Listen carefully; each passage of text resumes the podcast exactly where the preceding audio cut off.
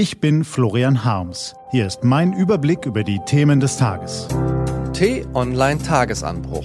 Was heute wichtig ist. Montag, 6. April 2020. Wenn die Ausgangsbeschränkungen in Frage gestellt werden, kann ein Blick nach New York wachrütteln. Heute von T-Online-Redakteur Louis Reis. Gelesen von Christian R. Was war? Die Frage, wann wir die Ausgangsbeschränkungen in Deutschland lockern können, hat die Diskussionen der vergangenen Tage bestimmt und sie wird es weiterhin tun. Verständlich, die Isolation nervt mit jedem Tag ein bisschen mehr. Ostern steht vor der Tür, da kann man mit der Geduld schon mal am Ende sein. Ein Blick nach New York zeigt uns, was auf dem Spiel steht. Die schillernde Skyline der Stadt, die Schönheit und Ruhe des Central Parks, das Nebeneinander vieler verschiedener Kulturen, die positive, anpackende Art der Menschen. New York City hat alles, was eine Großstadt faszinierend macht.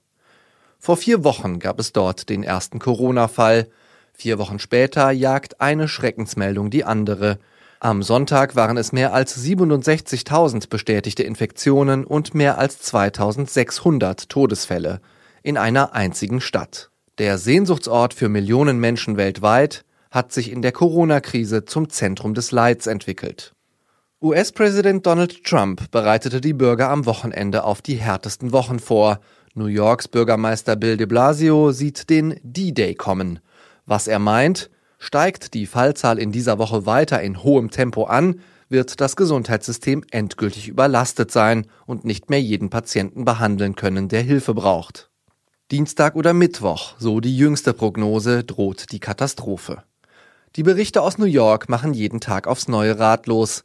Wie kann das in einer Metropole in einem der reichsten und fortschrittlichsten Länder der Welt passieren?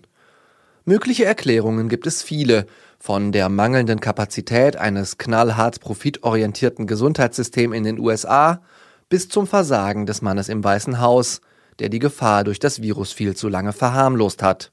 Die Geschehnisse in New York machen aber auch bewusst, was für ein Privileg es ist, in diesen Zeiten in Deutschland zu leben ja, wir könnten noch mehr testen, noch mehr Behandlungskapazitäten schaffen, uns noch mehr an die Kontaktbeschränkungen halten.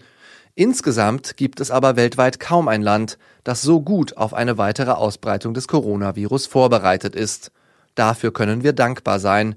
Wir sind in dieser historischen Krise sogar so stark, dass wir Kranke aus Nachbarländern aufnehmen und versorgen können. Finanzielle Hilfsprogramme laufen bereits an. Die New York Times veröffentlichte am Samstag einen vor Bewunderung strotzenden Beitrag über die deutsche Reaktion auf die Coronavirus-Pandemie. Der Text ist in Teilen eine Lobeshymne auf das deutsche Gesundheitssystem, das jeden kostenfrei versorgt. Und er endet mit einem bewundernden Blick auf eine Bundesregierung, die rational entscheidet, auf die Wissenschaft hört und das Vertrauen der Bevölkerung genießt. Diese hervorragende Ausgangsposition sollten wir nutzen und nicht leichtfertig aufs Spiel setzen. Wenn wir anfangen, an den aktuellen Einschränkungen zu zweifeln, sollte jede neue Nachricht aus Corona-Krisengebieten eine Warnung sein. Die Zustände dort erinnern daran, worum es hier geht, und sie zeigen, gerät dieses Virus einmal außer Kontrolle, ist es nur noch schwer zu stoppen. China, Italien, Iran, teilweise auch Spanien und Frankreich, warnende Beispiele gibt es genug. Deshalb sollten wir uns sehr sicher sein, bevor wir die Corona-Maßnahmen wieder reduzieren. Vier Wochen haben gereicht, um das Leben in New York zum Stillstand zu bringen. Vier Wochen haben alles verändert. Tausende sind gestorben, Zehntausende sind arbeitslos geworden, Hunderttausende Existenzen sind bedroht. Wenn das in dieser reichen Weltstadt passieren kann, dann womöglich überall. Was steht an?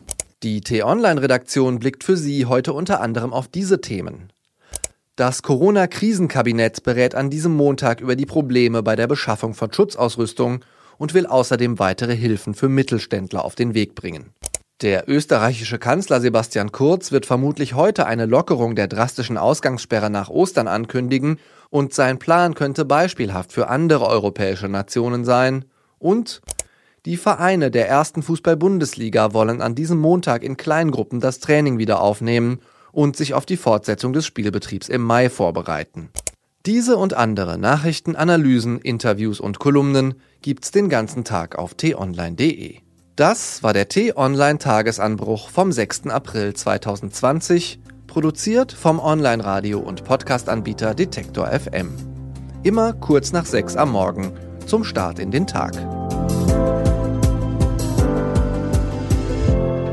Ich wünsche Ihnen einen frohen Tag. Ihr Florian Harms.